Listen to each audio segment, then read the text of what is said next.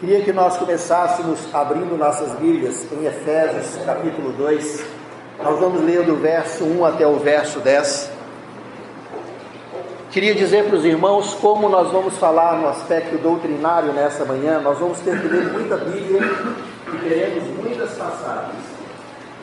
É, não vou dar tempo para os irmãos abrirem todas. Essa inicialmente nós vamos abrir e ler juntos. As demais vocês vão acompanhar a projeção conosco, que ela será feita toda aí. O tema então é morte. Nós começamos a nossa leitura através de Efésios capítulo 2. Nós vamos ler o verso de número 1 a 10. Diz assim a palavra do Senhor: Ele vos deu vida, estando vós mortos em vossos delitos e pecados, nos quais andaste outrora, segundo o curso deste mundo segundo o príncipe da potestade do ar, do espírito que agora atua nos filhos da desobediência, entre os quais também todos nós andávamos outrora, segundo as inclinações da nossa carne, fazendo a vontade da carne e dos pensamentos, e éramos por natureza filhos da ira, como também os demais. Mas Deus, sendo rico em misericórdia, por causa do grande amor com que nos amou, e estando nós mortos em nossos delitos, nos deu vida juntamente com Cristo, pela graça sois salvos. E juntamente com Ele nos ressuscitou e nos fez assentar nos lugares celestiais em Cristo Jesus, para mostrar nos séculos vindouros a suprema riqueza da Sua graça em bondade para conosco em Cristo Jesus. Porque pela graça sois salvos mediante a fé, e isso não vem de vós, é dom de Deus, não de obras, para que ninguém se glorie. Pois somos feitura dele, criados em Cristo Jesus para boas obras, as quais Deus de antemão preparou para que andássemos nela. Amém? Eu tenho dito para os irmãos e repetidas vezes, tenho falado que vivemos um momento da igreja em que o humanismo tem sido mais vivido pela igreja do que o cristianismo. A diferença entre um e outro, elas são imensas. Mas o que mais nos destaca é a centralidade das duas. O humanismo, o homem é o centro, o cristianismo, Cristo é o centro. O humanismo visa o bem-estar do próprio homem. Cristo, ou a Bíblia, ou o Evangelho, visa a vontade de Deus que promoverá o bem-estar do homem. No entanto, esse bem-estar não está é, limitado ao tempo que habitamos a nossa carne. A palavra de Deus diz que o plano de Deus é nos levar para a eternidade. E nós sabemos que todo o momentâneo tempo dessa tribulação que talvez vem sobre nós, certamente vem sobre nós enquanto estamos aqui, não se compara a esse plano eterno. Mas esse plano passa pela morte. Essa palavra que geralmente nós só lidamos quando temos algum contexto muito próximo de nós. Essa semana nós tivemos né, a infelicidade, parcialmente dizendo, de termos que participar de dois é, sepultamentos. A mãe da nossa irmã do Carmo faleceu, estivemos ali naquele velório. Depois tivemos aí a dona Jussara, que outro dia estava aqui entre nós, mãe da Bianca, né, que também veio a falecer nessa semana. A morte, a palavra morte, a morte em si, ela está muito presente e o Senhor tem um propósito para que eu e você possamos meditar nesse assunto. Afinal de contas, o Senhor promove em mim e em você algo extremamente importante na medida em que damos a devida atenção. Nós abrimos aqui a nossa leitura num texto muito conhecido por nós, principalmente os versos 8, 9 e 10, que fala sobre a salvação, mas nós esquecemos do início desse texto, onde a palavra de Deus fala sobre andávamos outrora mortos em nossos delitos e pecados. A palavra de Deus fala que, mesmo estando vivos, realizando coisas sobre a terra, A nossa postura ou a nossa vivência, muitas vezes, aos olhos de Deus, é como se estivéssemos mortos dentro da nossa própria concupiscência. Mas a própria palavra de Deus diz que através do Senhor Jesus Cristo, nós fomos transportados para uma vida e uma vida eterna e abundante. No entanto, eu não quero nessa manhã falar ou dar crédito a uma visão específica sobre os benefícios da vida com Cristo. Eu quero falar sobre a importância de você entender cada vez mais que você precisa morrer para esse mundo. Quando eu digo você, eu digo nós. Amém? Por isso nós vamos ler muita Bíblia. Então, somado esse texto, nós vamos ler mais um. Agora vocês não precisam abrir, vamos acompanhar a leitura comigo, porque senão nós vamos perder tempo para tudo que temos a ministrar. Romanos capítulo 5, verso 12 a 21 diz assim: Portanto, assim por como por um só homem entrou o pecado no mundo, e pelo pecado o quê? A morte. Assim também a morte passou a todos os homens, porque todos pecaram. Porque até o regime da lei havia pecado no mundo, mas o pecado não é levado em conta quando não há lei. Entretanto, reinou a morte desde Adão até, Moisés, mesmo sobre aqueles que não pecaram à semelhança da transgressão de Adão, o qual prefigurava aquele que havia de vir. Todavia, não é assim o dom gratuito como a ofensa.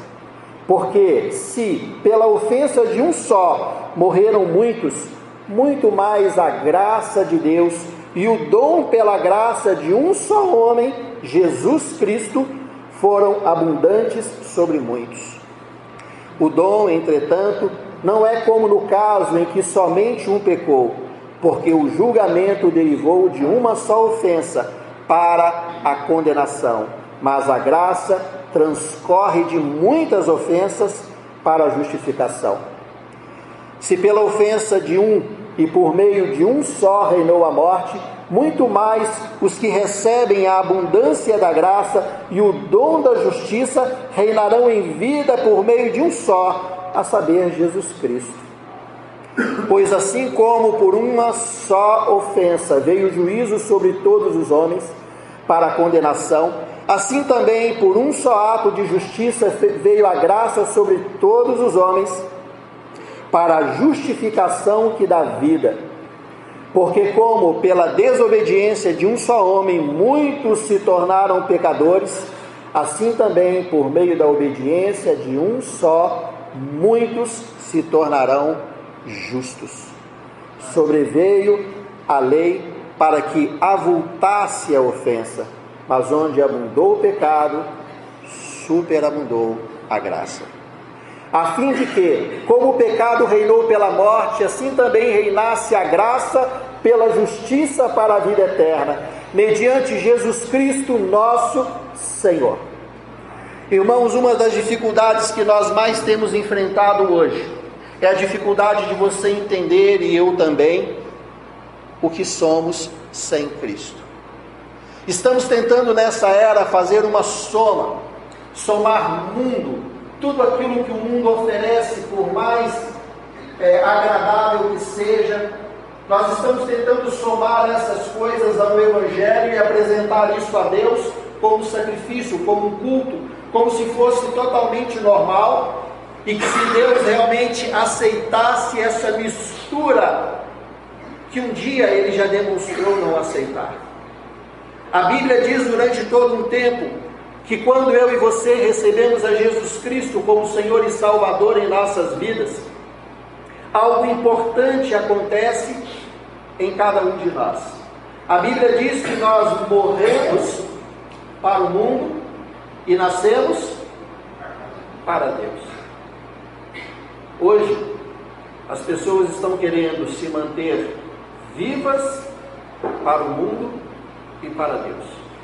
Isso então é o humanismo vestido de cristianismo, onde tudo é possível, desde que seja para Deus. Essa pregação não é nova, ela sempre existiu, ela veio trocando de nome na medida que as eras vieram decorrendo, mas sempre houve a tentativa de Satanás a enganar o homem, dizendo que mundo e reino eterno de Deus são compatíveis, mas eles não são. O Senhor nos chamou para sermos nova criatura. Significa que para sermos nova criatura precisamos de quê? Morrer. Se você não morrer para a sua velha criatura, você é tudo, menos um cristal autêntico. Bom, lá atrás, quando me converti, alguém falava essas coisas, nós ouvimos entre os irmãos que estavam entre nós assim: Aleluia! Glória a Deus! Morri. Hoje existe uma expectativa. Ai, como que eu vou largar essas coisas que eu, que eu gosto tanto? Porque a grande verdade é que estamos muito apegados às coisas que Deus não aprova. João, você está ministrando uma mensagem puritana? É claro que sim. Ainda que não no sentido teológico da doutrina puritana, mas no sentido e no princípio santo das Escrituras, que diz que o Senhor é santo. E a palavra de Deus diz que o Senhor Jesus morreu daquela cruz, irmãos, não para reformar o homem, mas para fazer o novo. As velhas coisas passaram. Eis que tudo se fez novo em nós. Como novas criaturas, precisamos primeiramente entender por que é que temos que morrer. Por que essa insistência, João? Nós chegamos aqui tão alegres nessa manhã, já tínhamos já alguns projetos de compartilhar com esse mundo um pouco da sua morte. Será que é a melhor mensagem? Bom, vamos então acompanhar. Primeiramente, eu sei que não é agradável trazer esse assunto à nossa mente, porque muitas vezes nos entristecemos, mas nós conhecemos Eclesiastes 7:2 e a sabedoria que o Senhor deu a Salomão, ele já nos diz assim: melhor é ir à casa onde há luto do que ir à casa onde há banquete, pois naquela se vê o fim de todos os homens e os vivos que o temem, o tomem em consideração. Desculpa, os vivos que o tomem em consideração. Geralmente não pensamos no dia de morrer. Estava fazendo uma viagem essa semana e vendo ali algumas propriedades, algumas fazendas e conheço um dos fazendeiros daquela região e esse, esse fazendeiro ele tem 32 fazendas naquela região. 32. Aí, quando você vai passando pelas terras daquela pessoa, você fala assim: é, eu acho que ele deve estar satisfeito. Não, ele alugou mais quatro. Eu estava dizendo para a pessoa que estava comigo: assim é a vida. Nunca pensamos que podemos morrer daqui a pouco. Sempre achamos que precisamos viver e conquistar abundantemente sobre a terra, sem pensar no que Salomão nos diz em Eclesiastes. Leve em consideração. Sabe o que, que você precisa para morrer? Está vivo. Só isso. A palavra de Deus diz assim acerca de um homem que ajuntou e planejou o seu futuro, diz assim: louco, essa noite pedirão a tua alma. O mosquito está matando, a gripe está matando, bactérias matam. Quantas coisas matam essa, esse império humano que estamos formando, como se não pudéssemos pensar um pouquinho, irmãos? A palavra de Deus fala: morte saiba lidar com esse assunto aos olhos bíblicos, com o olhar de Deus. Vamos levar em conta. Quem sabe possamos imaginar que estamos momentaneamente no velório. E quem está sendo velado aqui agora é você. Misericórdia. É assim que fazem aí? Não, irmão, não adianta bater, pular, cruzar os dedos. Imagina só, você está ali. É o fim. O que é que você tem para apresentar ao Senhor seu Deus? Afinal de contas, não é por falta de aviso. A palavra de Deus nos fala continuamente sobre isso e manda que você leve em consideração esse assunto. Portanto, esse assunto, por mais sombrio que possa parecer, deve ser considerado por todo aquele que pretende viver o Evangelho de forma real. Eu preciso levar isso em conta e você também. É fundamental compreender nosso estado de morte, pois somente assim saberemos reconhecer o que representa a vida. Se você não entende o que significa mortificar, você não entende o que significa vivificar Assim é o cristianismo real. Aí eu pergunto: você já se viu como um morto? Tenho certeza que ninguém pensou nisso. Talvez algumas raras exceções. Bom, vamos definir então. João, do que é que você está falando?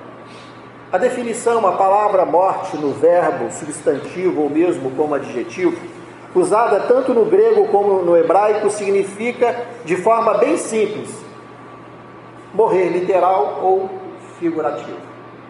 É uma das palavras que menos tem variáveis. Morte é morte. Seja dentro do seu contexto literal ou não. Literalmente, a palavra morte aponta para uma separação física, a alma e o espírito separando-se do corpo. Esse é o sentido literal da palavra morte. A alma e o espírito separando do corpo. Olha o que, que diz Gênesis capítulo 5, verso 5. E foram todos os dias que Adão viveu, 930 anos, e ele morreu, separou-se do seu espírito. Eclesiastes 12, 7 diz assim: E o pó volte à terra como era, e o espírito volte a Deus que o deu. Falando de forma literal, morte é a separação entre o físico, a matéria e o espírito. Ok? Objetivo. Nosso objetivo nessa ministração é demonstrar a todos os nossos irmãos, sejam novos ou velhos convertidos, a importância de compreendermos esse assunto, levando-se em conta as suas muitas aplicações. Morte se tornou amplamente integrante na vida terrestre, seja humana, animal, vegetal, etc., desde a queda do homem. A morte tem dois lados e é assim que nós vamos começar a trabalhar. Mortos no mundo, consequentemente, para Deus. Ou mortos para o mundo, consequentemente, vivos para Deus. Só existem dois estágios. Somos mortos a questão é: mortos para Deus ou mortos para o mundo? Para quem estamos mortos? A Bíblia diz assim: Louco, acaso não sabeis que a inimizade, a amizade do mundo é inimiga de Deus? E todo aquele que constitui-se amigo do mundo faz ou se faz inimigos de Deus? Significa dizer, irmãos, quanto mais vestidos, envolvidos e comprometidos especialmente, exclusivamente com o mundo, mas estamos fora do propósito de Deus. João, mas me explica melhor. Então eu posso trabalhar, eu posso ir ao cinema, eu posso fazer uma viagem. Isso significa que se eu fizer isso eu estou desagradando a Deus? Eu não estou dizendo isso. Eu quero que você entenda e que você leve em conta a maneira que você tem vivido hoje. E nós vamos ser mais claros até o final dessa ministração. Deus nos ensina essa preciosa verdade de muitas formas, sendo que figuradamente a palavra morte é usada nas Escrituras como separação ou quebra de comunhão. Esse é o aspecto que nós vamos abordar: separação ou quebra de comunhão. A morte pode ser uma separação de comunhão entre pessoas. Observe textos bíblicos, lá em Lucas capítulo 15, verso 24, conhecemos essa parábola, diz assim: Porque este meu filho estava morto e reviveu, tinha se perdido e foi achado, e começaram a alegrar-se. Vocês conhecem ali né, o texto que fala sobre o filho pródigo? O filho não estava morto. O filho havia fugido da casa do seu pai, do seu pai, havia rompido a sua comunhão com o pai, e o termo usado é morte. Morte significa quebra de comunhão. Ok? Deu para os irmãos entenderem? Quando eu me refiro então a estar mortos no mundo ou mortos para Deus, é exatamente aonde está vinculada a sua comunhão. Nós vamos ser mais claros. O filho pródigo era tido como morto pelo pai quando ausente de sua casa, pois o mesmo estava sem comunhão. Essa parábola ensina que a separação de comunhão entre pessoas pode ser considerada uma morte. Temos também a palavra morte como significando a privação da alma do homem da plena comunhão com Deus. Foi nesse sentido que Adão morreu naquele mesmo dia que cometeu, que comeu, desculpa, o fruto proibido. Essa morte é tida como a morte espiritual. Gênesis capítulo 3, verso 9 a 10, diz assim: E chamou o Senhor Deus ao homem e lhe perguntou: Onde estás? Ele respondeu: Ouvi a tua voz no jardim, e porque estava nu, tive medo e me escondi. Talvez possamos dizer que o sentir-se nu não estivesse representando a ausência de, de roupas, desculpa, está escrito errado aí, viu, irmãos? Mas a ausência de vida ou comunhão. Por esse motivo, pela primeira vez, vemos Deus procurando Adão, antes ele apenas o encontrava. Todos nós conhecemos o texto em que Adão pecou. A palavra de Deus diz que o Senhor havia dado uma instrução ao homem: não comesse da árvore do conhecimento do bem e do mal. Quando comeram dessa árvore, a palavra de Deus diz que o homem então sentiu, percebeu a sua nudez. O homem morreu tão logo experimentou e comeu o fruto que lhe era proibido. Aquilo que ocorreu com Adão, ainda estando no Éden, entenda irmãos, aquilo que aconteceu com Adão, ainda estando no Éden, foi a morte que acabamos de explicar. Foi o que? A quebra de comunhão com Deus. Tanto é que a palavra de Deus diz que o Senhor, todas as partes, descia e conversava com Adão. Aqui, após esse momento, a palavra de Deus diz que Deus perguntou: Onde estás? O homem então rompeu a sua comunhão, ou seja, morreu espiritualmente a partir do momento em que pecou. Por ser morto espiritualmente naquela mesma tarde que Adão pecou, ele estava com medo e esperava a ira de Deus e se escondeu da presença de Deus. Entenda uma coisa: a falta de comunhão com Deus, ou seja, a morte espiritual, enche o ser humano de medo. Por isso o mundo tem medo. O mundo tem medo de muitas e muitas coisas. O mundo tem medo do seu futuro, o mundo tem medo das, de si próprio, o mundo tem medos, medos e medos, e para preencher esses medos, ele faz o que? Ele procura se suprir de muitas distrações, ele procura se ocupar com muitas coisas. Se nós viermos lendo o livro de Gênesis, nós vamos ver que houve um momento em que houve uma separação nítida entre duas, é, entre é, dois, duas famílias. Diz que, por exemplo, é, quando Caim matou Abel, diz que ele fugiu para Nod. Nod. A palavra Nod no hebraico significa exílio.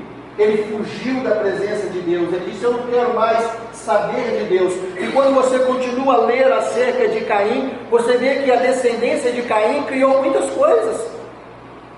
A descendência de Caim criou é, armas, criou cidades. E quando você vê uma outra descendência, que é a descendência de Enoque, diz assim: de Enoque começou-se a invocar o nome do Senhor. O Senhor começa a diferenciar desde ali dois tipos de povos muito bem estabelecidos sobre a terra. Um povo que pelo seu medo se armou e um povo que pela sua confiança começou a invocar o Senhor. Eu digo que assim continuamos hoje, dividido entre dois povos: um que invoca e um que tem medo. O que é que você tem vivido nesses dias? Mas vamos lá. Pulei, fiquei apertando aqui, né? Fala com o dedo, né?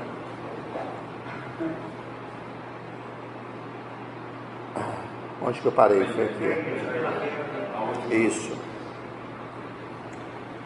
Pela quebra da comunhão, ou seja, pela morte que antes tinham, Adão e Eva morreram e tiveram medo, pois aguardavam o que eles não sabiam. O coração deles se encheu porque não sabiam o que representava a ira de Deus.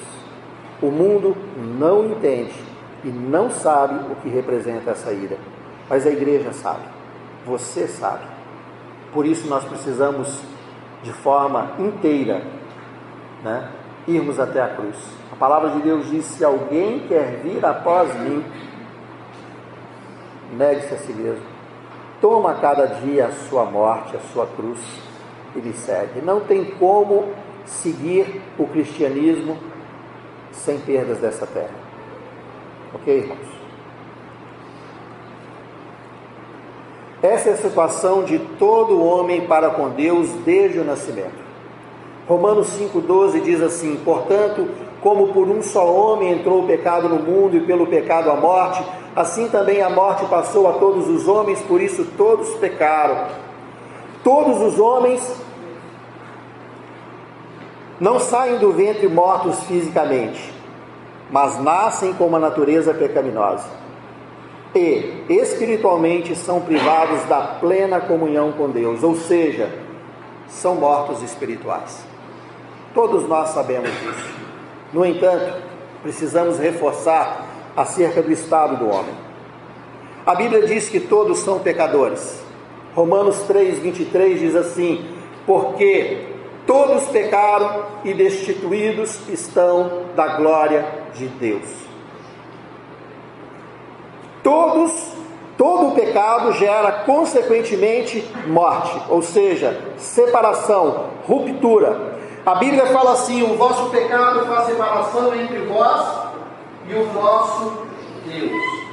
Então, irmãos, nós, quando pecamos, a Bíblia diz através de João que temos um advogado diante de Deus. Se confessardes os vossos pecados, Deus é fiel e justo para nos perdoar dos nossos pecados e o que? Nos purificar de toda injustiça. Vocês lembram a ministração anterior que eu trouxe sobre perdão e purificação? Eu e vocês precisamos entender que o Senhor perdoa, mas Ele também purifica. Perdoar é não levar em conta, purificar é te capacitar a não pecar mais. Ok? Essa questão de que a carne é fraca, pequei hoje, cometo o mesmo pecado amanhã, e cometo depois de amanhã, e cometo depois de amanhã, mas João, você está dizendo então que você peca e então você nunca mais peca? Não. Estou dizendo que eu sou ruim igual vocês. Mas a palavra é perfeita. Precisamos entender o poder purificador do sangue de Cristo. Quando o Senhor Jesus se colocou diante de uma pessoa, ele disse, disse assim a ela: Vá e não peques mais. A questão é, Senhor, eu entendi a Sua palavra. A Sua palavra me vivifica. O seu perdão me libera do, do, da consequência do meu pecado, dos meus erros. Mas, Senhor, eu preciso agora não pecar mais. Eu preciso entender que se eu pecar, eu estou vivendo uma vida de morte, de separação, de ruptura. Só que, infelizmente, muitos irmãos estão acostumados a viverem sem comunhão com Deus. O que é uma vida de um cristão sem comunhão com Deus? É aquele que ora, mas nunca ouve ou sente a resposta de Deus. É aquele que lê a palavra, mas nunca entende. É aquele que sempre tem dúvida se deve ir para a direita ou para a esquerda. É aquele que não sente alegria nem gozo do Espírito. É aquele que só consegue se alegrar através das coisas que a sua visão lhe proporciona, não daquilo que a esperança e fé lhe condiciona. Se eu e vocês estamos vivendo só terra, é porque estamos separados, ainda que saibamos que Jesus Cristo é o Senhor. Satanás sabe, isso não resolve nem melhora a situação do diabo. Romanos 6, 23 diz assim: Porque o salário do pecado é a morte, mas o dom gratuito de Deus é a vida eterna por Cristo Jesus, nosso Senhor. Todos sabemos disso. Ou seja, o salário do pecado continua sendo salário. Se eu e vocês não entendermos a graciosidade e ao mesmo tempo a manifestação misericordiosa de Deus através de Jesus, nós não vamos optar é, por uma vida cristã conforme a Bíblia nos apresenta. Continuaremos achando que podemos viver mundo, pecado e Cristo. Ezequiel 18, 20 fala assim: a alma que pecar, essa é o quê? João é Antigo Testamento, Bíblia é Bíblia.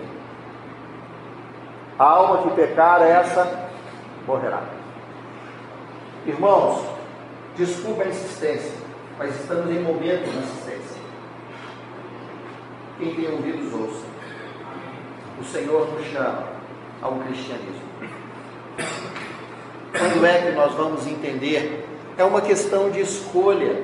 Deus te permite fazer outra escolha, viu, irmãos? Você tem o livre-arbítrio. Deus, eu não estou querendo saber de você.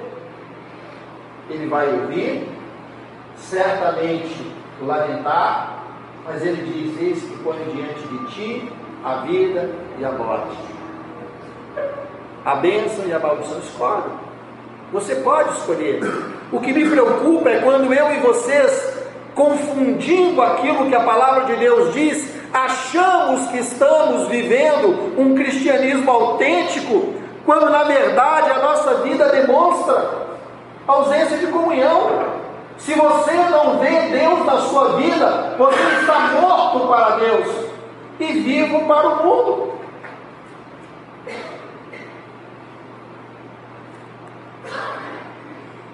Mesmo sendo morto para com Deus, o homem natural é vivo para com a sua própria justiça.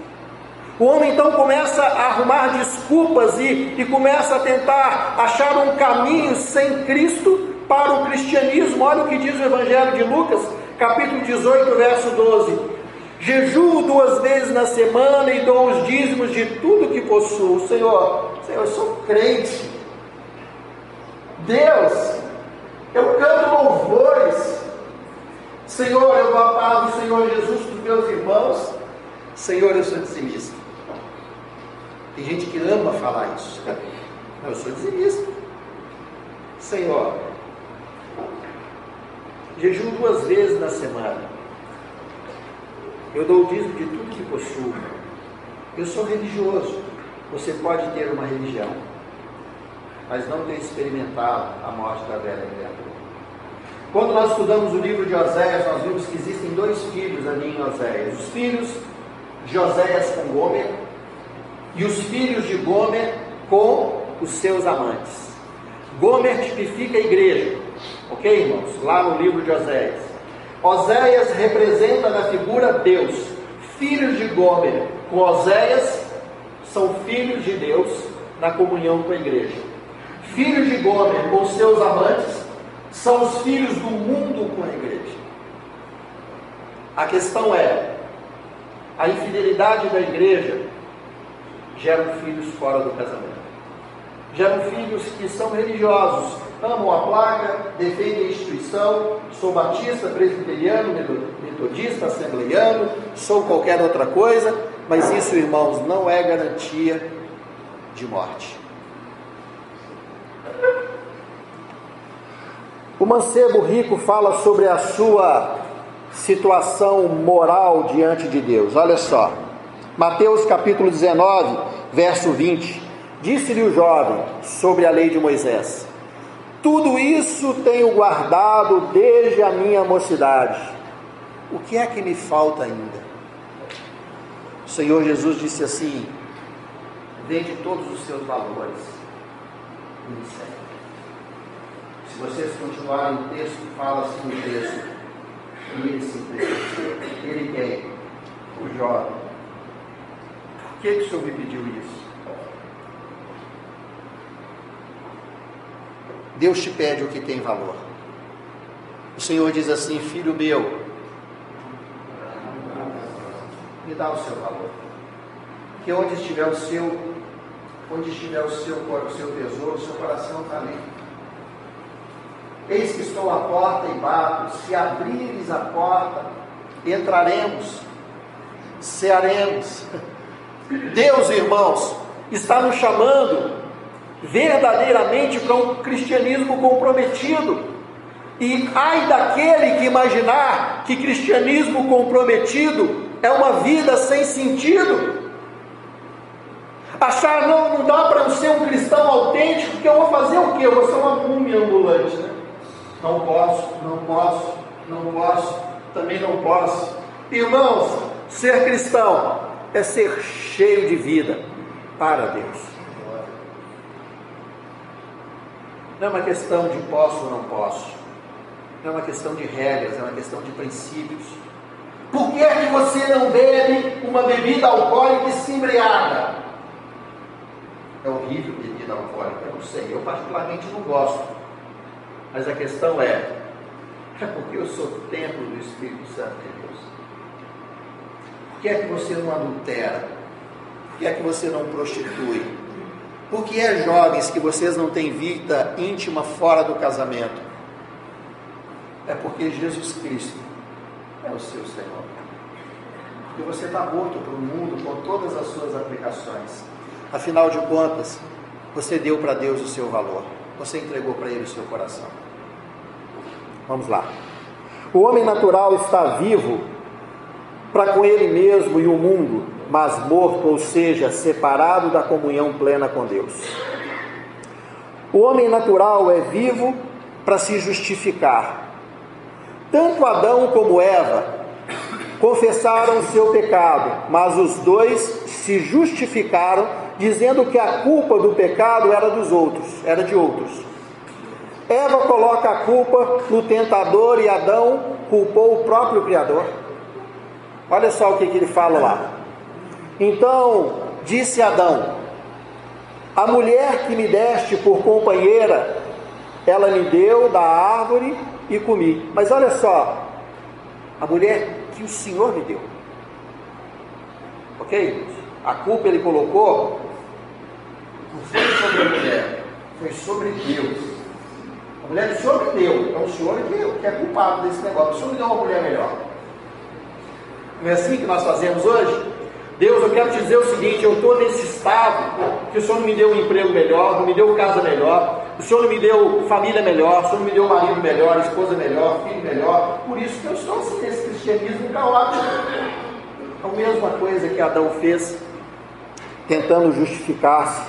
O homem natural está vivo para com seus interesses e os do mundo, mas morto, ou seja, separado da comunhão plena com Deus. O homem está ali, em tudo que ele quer, e acha tempo para fazer. Bem parecido comigo com você. Você tem tempo para tudo, mas não tem tempo para se consagrar ao Senhor. Reunir é um problema, não é assim? Ai, segunda não dá. Terça também não dá. Quarta-feira é um dia bom? Não dá. Irmãos, podemos reunir quinta-feira? Não, também não dá não. Se a gente pegar então o serão logo sexta, o dia que eu estou mais cansado, então nós vamos fazer no sábado também, não dá. Vamos pegar o domingo de manhã. Mesmo assim, tem domingo de manhã que não dá. O problema não é o horário, o problema continua sendo as nossas justificativas.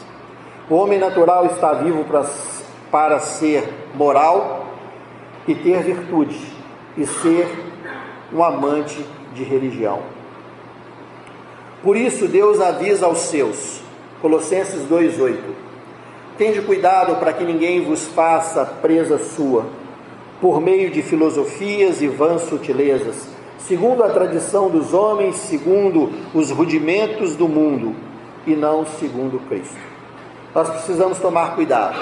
Estamos sendo conduzidos por uma pregação que não é do Evangelho, mesmo que anunciada de forma é, atraente, mas antibíblica, no meio da igreja do Senhor.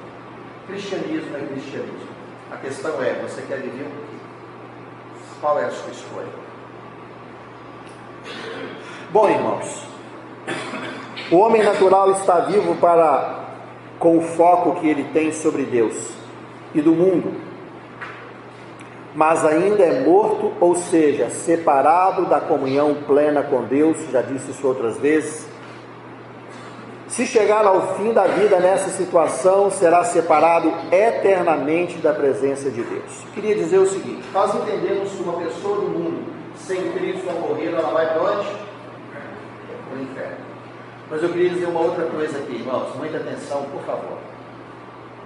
Uma pessoa que se diz cristã, se diz, mas que não morreu verdadeiramente para o mundo, ou seja, não nasceu para Cristo quando ela morrer no dia e no tempo do juízo, ela vai para onde, irmãos?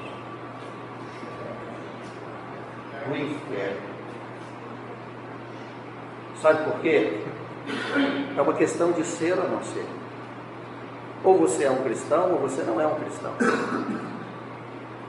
Nós precisamos entender que o chamamento do Evangelho, ele é pleno. A palavra de Deus diz que as nossas obras serão provadas por fogo, passaremos pelo tribunal, pelo trono branco, isso nós cristãos, mas o dano da segunda morte, que vamos ver depois, ele é uma questão específica para incrédulos. O julgamento, o trono para o julgamento já está pronto. Todo aquele que não se converter ao Senhor, consequentemente irá para onde, irmãos? Para a segunda morte, para o dano da morte separação eterna de Deus. Nós vamos brincar de cristianismo? Nós vamos brincar de evangelho? Você acha que a sua vida está compatível? Esse é o chamamento dessa manhã. Eu sei que essas mensagens, eu tenho sempre dito isso, são mensagens um pouco cansativas, né?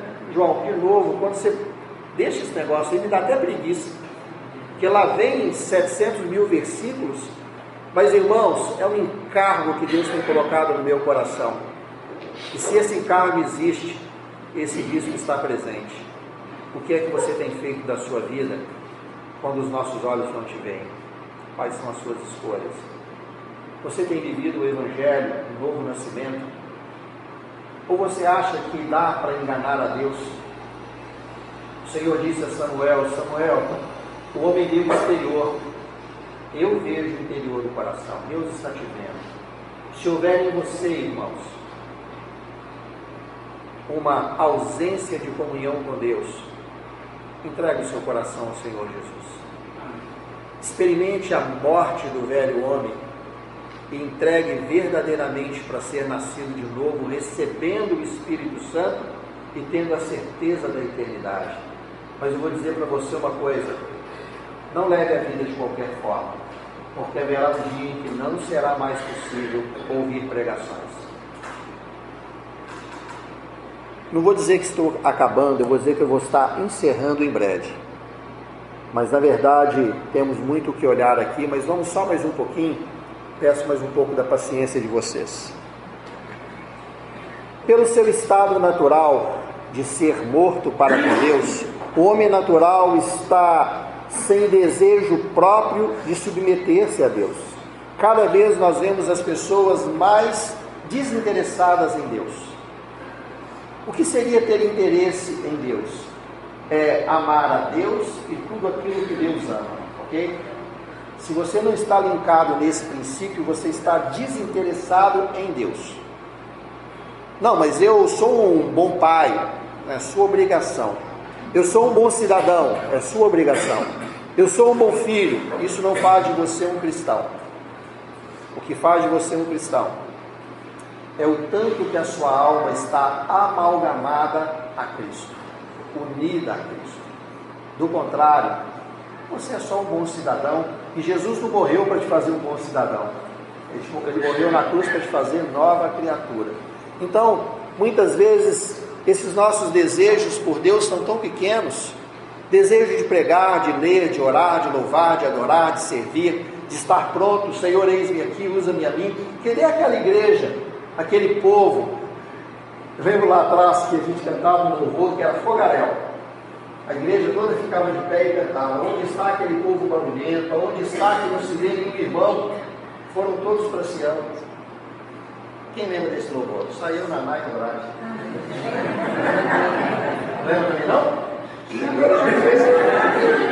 Minha situação não está fácil.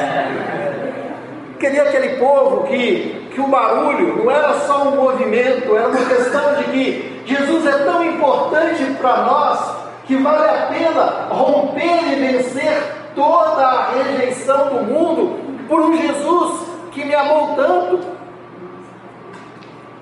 E falava essa música sobre um momento em que a igreja seria arrebatada. Ouve-se a voz de lamento. Cadê aquele povo barulhento? Foi embora para Sião. Ai, irmãos, todos nós queremos ir para Sião. Mas o Senhor diz assim: nem todo que diz Senhor, Senhor, herdará o reino dos céus. Será um dia de muita surpresa. Alguns dirão: Senhor, em teu nome expulsamos demônios, curamos enfermos. E o Senhor dirá: Parta-te de mim, filho da iniquidade, porque eu nunca vos conheci. O Senhor nos dá o privilégio, em dias tão difíceis, de ouvir uma mensagem que lembra você: é necessário morrer para o mundo, para que você viva para Deus. Afinal de contas, se não houver submissão a Deus, existe ruptura. Olha só o que, que a palavra de Deus diz ali no Evangelho de João, capítulo 5, verso 39 a 40. Examinais as Escrituras, porque julgais ter nelas a vida eterna. E são elas mesmas que testificam de mim. Contudo, não quereis vir a mim para terdes vida. Não adianta colocarmos essa Bíblia debaixo do braço e sabermos recitar versículos. A questão é qual é o seu desfrute com Jesus. O que é que você experimenta de Deus? Quando você para para orar, quando você para para ler, não tem ninguém te olhando. É só você e Deus. O que é que você experimenta? Ou você não tem experimentado isso? Você só lê Bíblia aqui quando nós estamos aqui juntos? Cadê a sua intimidade com o Pai? Irmãos, a palavra de Deus diz assim: Eis que a minha mão não está encolhida, para que eu não possa abençoá-los. O Senhor tem, tem, tem estado com a sua mão estendida. O Senhor tem desejo de abençoar a minha e a sua vida. Mas o Senhor nos chama a sermos nova criatura. O desejo dos homens andaram aí por outros rumos. O Evangelho de João 8,44 diz assim: Vós sois do diabo, que é vosso pai, e quereis satisfazer-lhes os desejos. Ele é homicida desde o princípio e jamais se firmou na verdade, porque nele não há verdade. Quando ele profere mentira, fala do que lhe é próprio, porque é mentiroso e pai da mentira. O Senhor Jesus não usava meias palavras. Ele disse assim: Vós sois filhos do diabo. Eu queria dizer o seguinte, irmãos: desculpa se ofenderei alguém, mas se Jesus Cristo não é o Senhor da sua vida, existe um Senhor sobre você. E a palavra de Deus diz que esse é o diabo. A quem estamos servindo? O Senhor te deu o privilégio e te apresentou a possibilidade do novo nascimento. Deixa o Senhor Jesus fazer a obra no seu coração. Estou terminando. Senhor, né? É. Pelo seu estado natural de ser morto para com Deus, O homem natural está sem qualquer capacidade para agradar a Deus. Romanos 3,11 diz: Não há quem entenda, não há quem busque a Deus. Romanos 8,7: Por isso, o pendor da carne é inimizade contra Deus. E ainda por cima, Salmo 14,1: Diz o insensato em seu coração: Não há Deus. Essas são as frases que estão hoje aqui e como que eu e você estamos lidando com essa realidade? Até quando eu e vocês vamos manifestar o Evangelho, onde Cristo vai saltar de dentro de nós como rios de águas vivas, pelo seu estado natural de ser morto para com Deus e sua condição pecaminosa, o faz ser sem entendimento espiritual, 2 Coríntios 2,14 diz: Graças, porém, a Deus que em Cristo sempre nos conduz em triunfo e por meio de nós manifesta em todo lugar a fragrância do seu conhecimento. Irmãos, se temos Cristo, somos o diferencial desse mundo. Não importa se você é empresário, se você é funcionário. Se como empresário você é bem sucedido, se você está na luta desse, desse nosso Brasil com tantas crises e impostos se como funcionário, se a sua função é executiva ou se é uma função primária na empresa que você trabalha. Importa é o que você tem de Cristo. Afinal de contas, eu e vocês devemos exalar essa fragrância de Cristo em todos os lugares. Jesus é o Senhor. Vivemos uma vida nova porque morremos para o mundo e ressuscitamos para Deus. Amém? Pois bem, eu vou parar por aqui nessa manhã.